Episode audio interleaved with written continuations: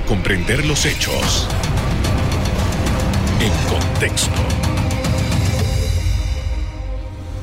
Muy buenas noches, sean todos bienvenidos y ahora para comprender las noticias las ponemos en contexto. En los próximos minutos hablaremos de la política de la Asamblea Nacional de ir creando nuevos corregimientos y otras jurisdicciones en el país. Para ello conversamos con el abogado Raúl Osa, ex legislador de la República. Buenas noches. Buenas noches, saludos. Gracias por haber aceptado nuestra invitación. En primer lugar, una descripción. Eh, por supuesto que los diputados tienen la facultad constitucional y legal para crear estas nuevas jurisdicciones, pero ¿de qué es lo que estamos hablando aquí en Panamá? Esto que parece que en cada quinquenio se va incrementando eh, estos, sobre todo los corregimientos. Creo que vamos por 670. ¿Qué evaluación hace usted?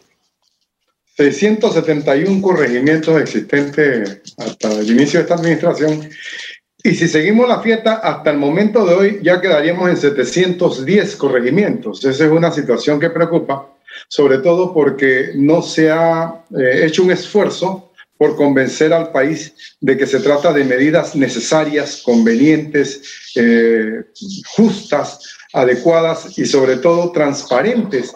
Eh, se ha dado muy poca o ninguna explicación sobre el particular. Incluso los mismos moradores de ciertos corregimientos ya creados y que han sido sancionados por la ley están molestos, protestando y haciendo activismo contrario a la cuestión y afirman claramente que jamás han sido consultados, lo que constituye una violación a la ley 65, que es la que establece los procedimientos para adoptar nuevas divisiones territoriales. Por ejemplo, esa ley establece como un requisito indispensable que se haga una mm, recolección de firmas de por lo menos el 10% de los habitantes de la nueva división eh, territorial que se pretende constituir, que se haga un informe socioeconómico y financiero por parte del Ministerio de Economía y Finanzas y que entre otras cosas, se haga un informe del estudio técnico realizado por la Comisión Nacional de Límites Político-Administrativos y al parecer ninguna de estas cosas se ha cumplido,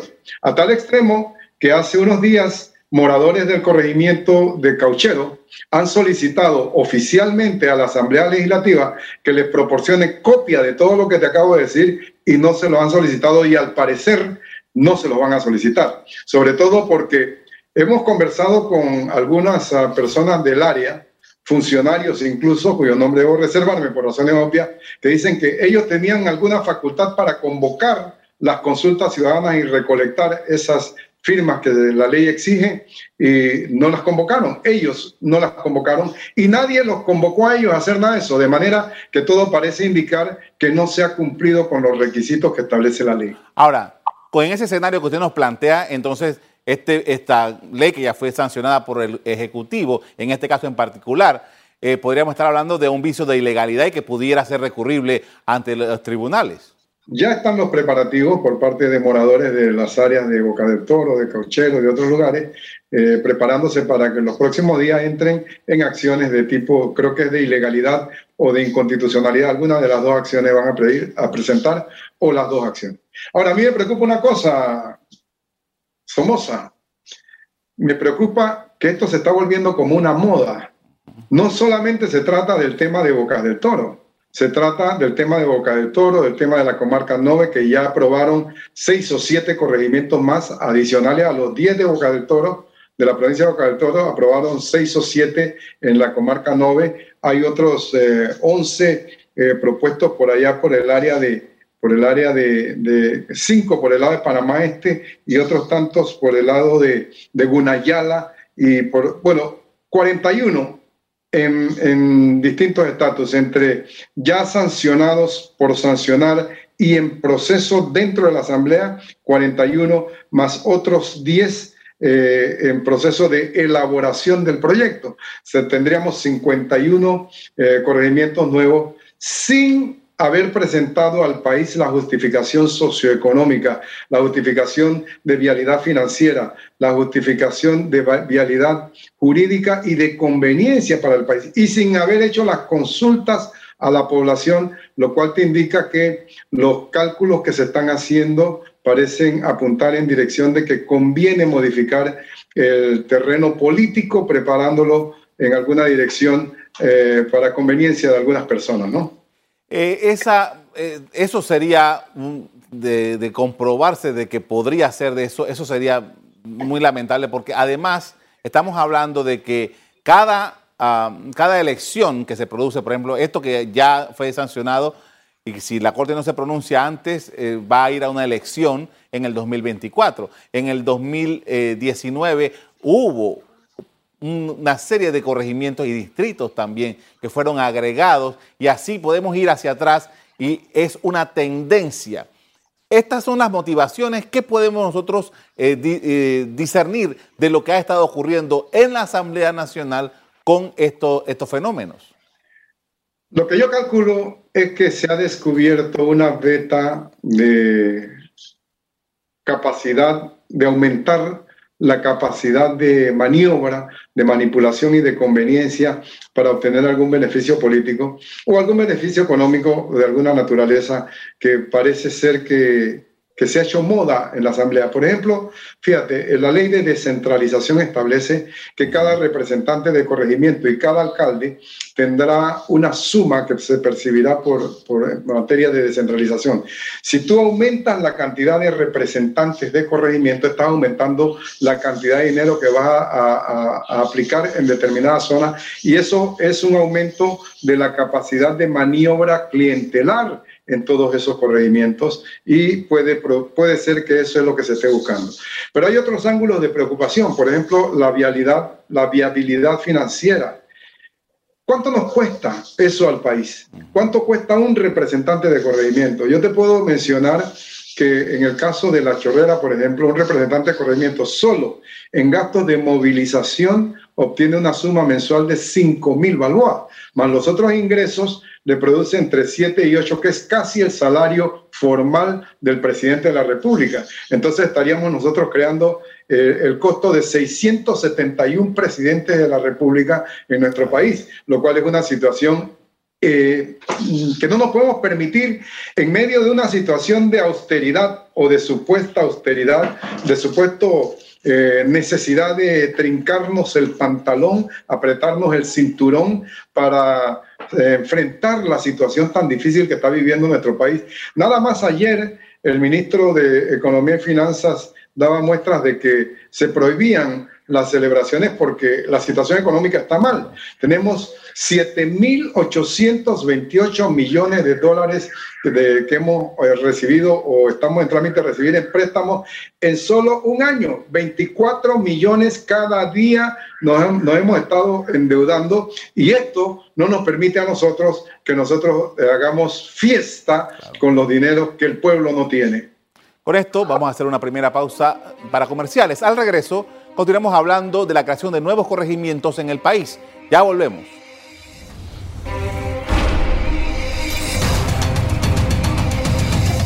Estamos de regreso con el abogado Raúl Osa, quien nos comparte sus criterios sobre la creación de nuevos corregimientos. Y quisiera que en, este, en esta oportunidad, licenciado, eh, hablemos acerca de esta unidad del, del mapa político panameño. Eh, eh, la unidad básica que en nuestra eh, constitución establece que es la Junta Comunal, el, ese corregimiento. como dijimos antes, ha habido, esto es una tendencia, ya varias asambleas han estado aprobando corregimientos, pero ¿qué impacto real ha tenido eso en las comunidades? Yo no sé qué piensa usted sobre eso. Bien, creo que es de importancia primordial referirnos ¿A qué beneficio directo, material, concreto va a recibir una comunidad que se eleva a la condición de corregimiento? ¿Eso le resuelve el problema de la carretera, del centro de salud, de la escuela, de las comunicaciones, de la luz, del agua? No, se necesita, no necesariamente.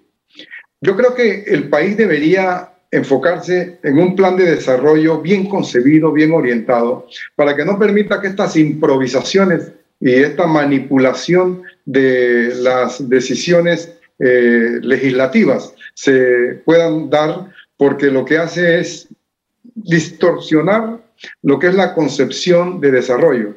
Nosotros deberíamos primordialmente trabajar en materia de educación y de salud. Si nosotros trabajamos primordialmente en materia de educación y de salud, luego le damos la conformación de administrativa, político-administrativa indispensable, entonces estamos haciendo las cosas adecuadamente para que nuestro país, nuestra comunidad crezca como comunidad consciente que sabe, que es capaz de exigir sus derechos y de defender los beneficios que ha obtenido y que pudiera obtener. Me parece tratar de darle solución a los problemas primordiales de la comunidad es lo primordial, es lo que importa realmente. Esto es accesorio, este secundario, y parece que estuviera buscando la manera de acomodar el tablero del ajedrez político en beneficio de determinadas personas. Ahora, por ejemplo, eh, se supone que esta unidad administrativa que es básica, eh, por ejemplo, en situaciones como la que estamos viviendo ahora mismo con la pandemia, debería ser un aliado fundamental, porque ¿quién en teoría conoce mejor una comunidad que un representante de corregimiento. Pero estamos viendo, por ejemplo, que ni siquiera en una situación como esta, eh, las muchas juntas comunales, hay juntas comunales y hay juntas comunales, eh, no han podido, no están en la capacidad de atender al pueblo que lo, elige. Entonces, eh, ¿qué es necesario?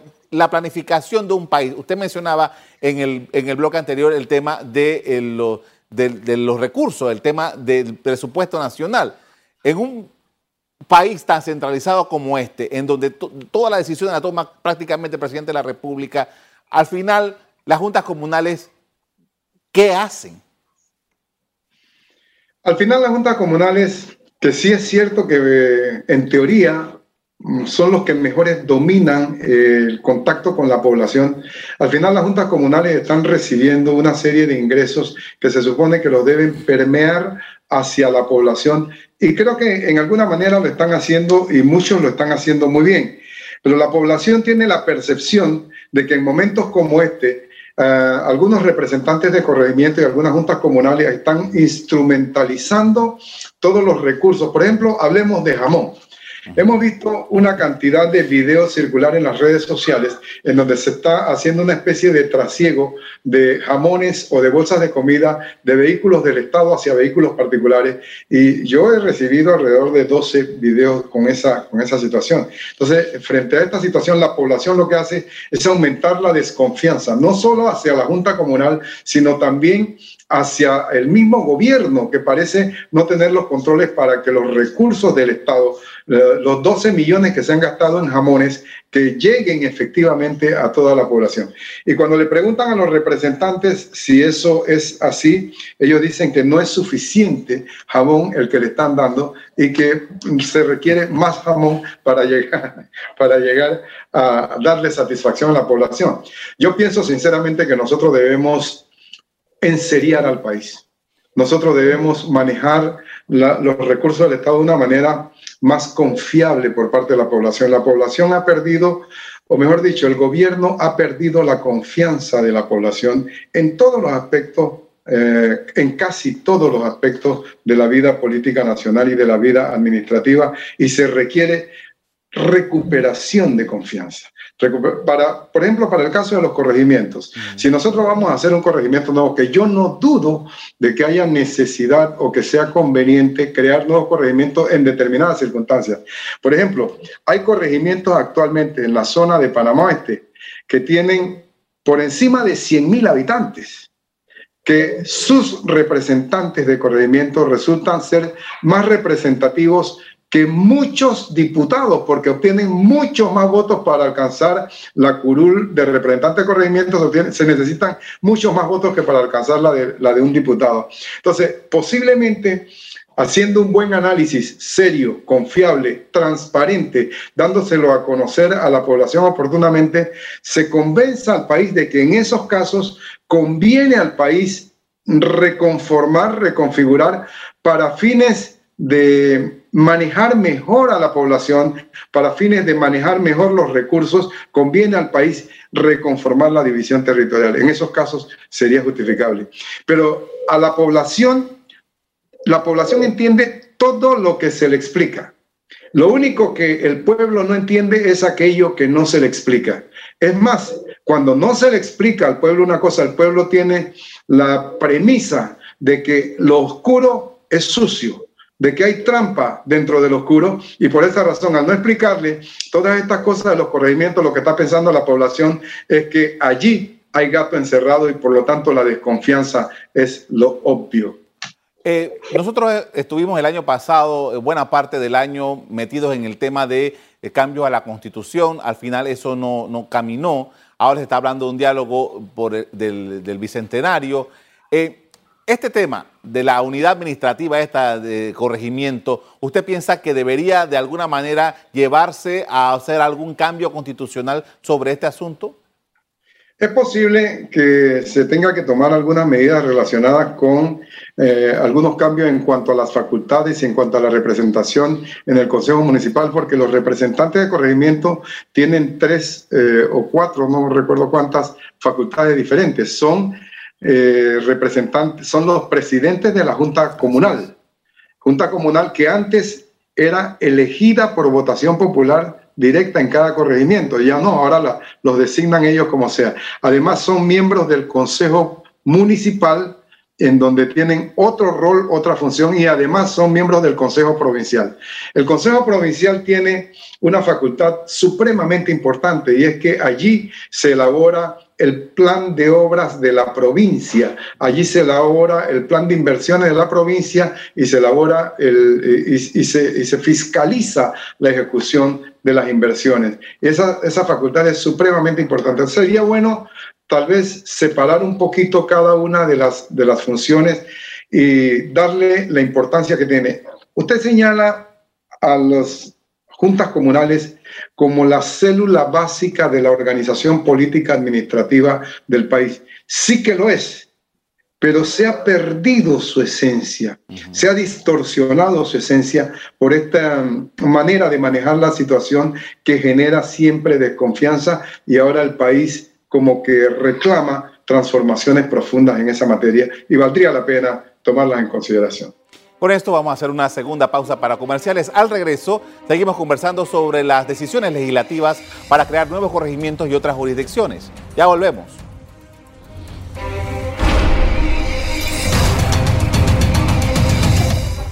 En la parte final estamos de regreso con el abogado Raúl Osa hablando de las leyes que crean nuevos corregimientos en Panamá.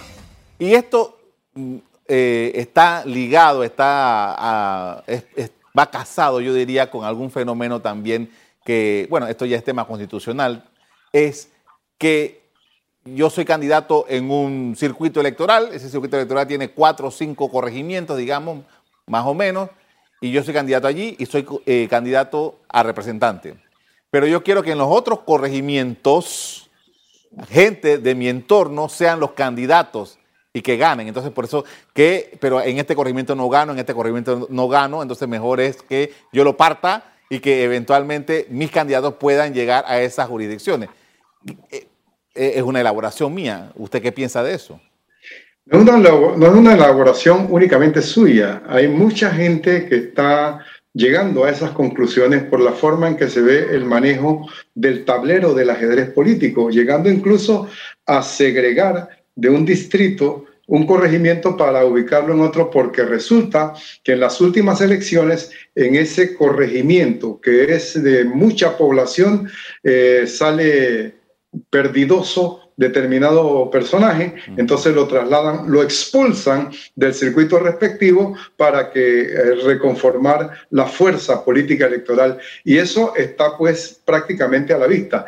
Cuando usted conversa con los moradores del área de Cauchero, por ejemplo, usted encuentra que ese es el argumento principal, el argumento central de su oposición al tema. Aparte de que ellos sienten que han sido expulsados, es la, es la palabra que ellos usan, del corregimiento de del distrito de Isla Colón, ellos sienten que no, se, no les ha importado con la opinión de ellos que la ley 65 del año 2015 exige que eh, la iniciativa de segregar el corregimiento esté respaldada por lo menos por el 10% de los habitantes de ese, de ese corregimiento. Y así pues otras eh, sustentaciones básicas como el informe financiero y el informe socioeconómico en el que se, el MEF sea el Ministerio de Economía y Finanzas el que sustente que eso representa ventajas socioeconómicas para los habitantes y, que es viable desde el punto de vista presupuestario. ¿Cuánto le cuesta al país una junta comunal y un representante de corregimiento, incluyendo los jueces de paz, el personal. Eh, los, en los 10 corregimientos estos se calculaba que era por lo menos 1.3 millones. Si usted llega a 50 corregimientos, le está cargando por año adicionalmente 7 millones de balboas al presupuesto nacional del Estado. En un momento en que no tenemos para pagarle a los médicos y a las enfermeras. En un momento en que estamos pidiendo catres para acomodar a los pacientes de la, de la, emergencia que estamos viviendo en este momento. A mí me parece que es, es poco serio, poco responsable. Y quiero que sepa que ya sancionaron un proyecto de ley de 10 corregimientos y hay 6 esperando turno para sancionar. Y hay otros 25 esperando turnos para ser aprobados y hay otros 15 esperando turnos para entrar en el tubo de la producción estandarizada. Y esto es como una fiesta. Y todo eso significa presupuesto en gasto de juntas comunales, de jueces de paz, de personal de secretaría, de, de mensajeros, de asistentes de carro y de fondo de descentralización, que son millones de los que se le aplican a los corregimientos y a los distritos, porque aquí no solamente es creación de corregimientos, hay por lo menos tres distritos creándose en este listado. Entonces es una situación que los panameños debemos mirar con seriedad. Los panameños no podemos seguir permitiendo que nuestros diputados eh, adopten posiciones de moda para conveniencia y ajuste del tablero. La ciudadanía tiene que enviarle el mensaje alto y claro al país de que todo lo que se le explica lo entiende y de que lo que está oscuro da miedo y que este, estos proyectos dan miedo. Ahora, usted fue legislador dos veces. Eh, era otra época totalmente diferente a la que tenemos ahora. El debate era eh, diferente, muy diferente. Ahora, eh, en este momento, la Asamblea Nacional, este momento y quizás en los últimos quinquenios, ¿qué rol está jugando frente a esos dramas que usted nos está pintando en este momento? Yo veo a la Asamblea Legislativa como lo que más teme la población. La población, mire, usted, la Asamblea Legislativa, la Asamblea Nacional, es el órgano de poder público que representa a la población directamente. Cada uno de los diputados representa directamente a los habitantes, a los ciudadanos de su circuito y representa a sus partidos políticos.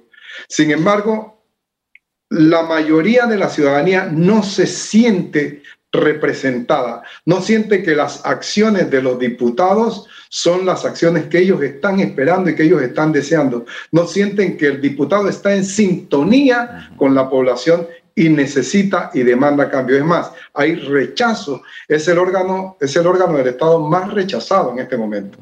Esa es la situación, eso es lo que veo. El rol que están jugando es un rol contrario a la expectativa de la población. ¿Y qué se juega la democracia con esto?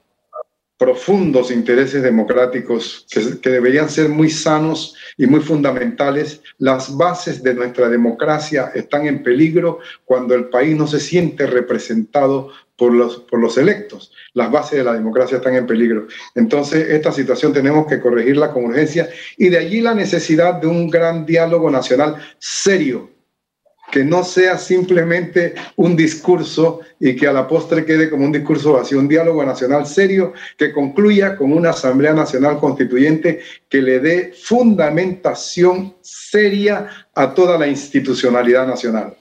Le agradezco mucho, licenciado Raúl Osa, por habernos acompañado esta noche eh, reflexionando sobre estos temas que quizás al común de las personas no le ve mucho mucho cuidado, pero que realmente tiene una gran importancia. Gracias a usted por su invitación. En el quinquenio pasado, los diputados aprobaron cuatro distritos y 31 nuevos corregimientos que fueron a elecciones en mayo de 2019. A ritmo que va este periodo parece que serán muchos más. Hasta aquí el programa de hoy. A ustedes les doy las gracias por acompañarnos y les recuerdo que si quieren volver a ver este programa, búsquenlo en el VOD de Cable Onda, en locales, Canal Eco, me despido invitándolos a que continúen disfrutando de nuestra programación. Buenas noches.